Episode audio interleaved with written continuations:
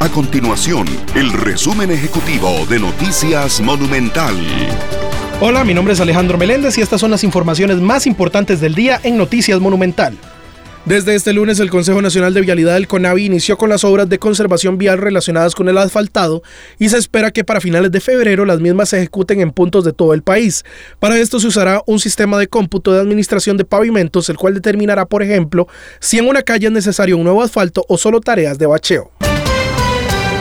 El tipo de cambio del dólar retomó el comportamiento a la baja luego de que en los primeros días de febrero la divisa registrara un incremento de 28 colones. Según el precio de referencia del Banco Central, en Costa Rica la venta del dólar se ubica en 558 colones, lo que representa una caída de 10 colones en menos de 5 días. Cabe recordar que el sector turismo agrícola y exportador del país surgieron a las autoridades tomar medidas de estabilización ante el impacto de la disminución en el tipo de cambio del dólar en los ingresos que reciben. Estas y otras informaciones usted las puede encontrar en nuestro sitio web www.monumental.co.cr.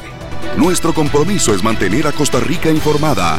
Esto fue el resumen ejecutivo de Noticias Monumental.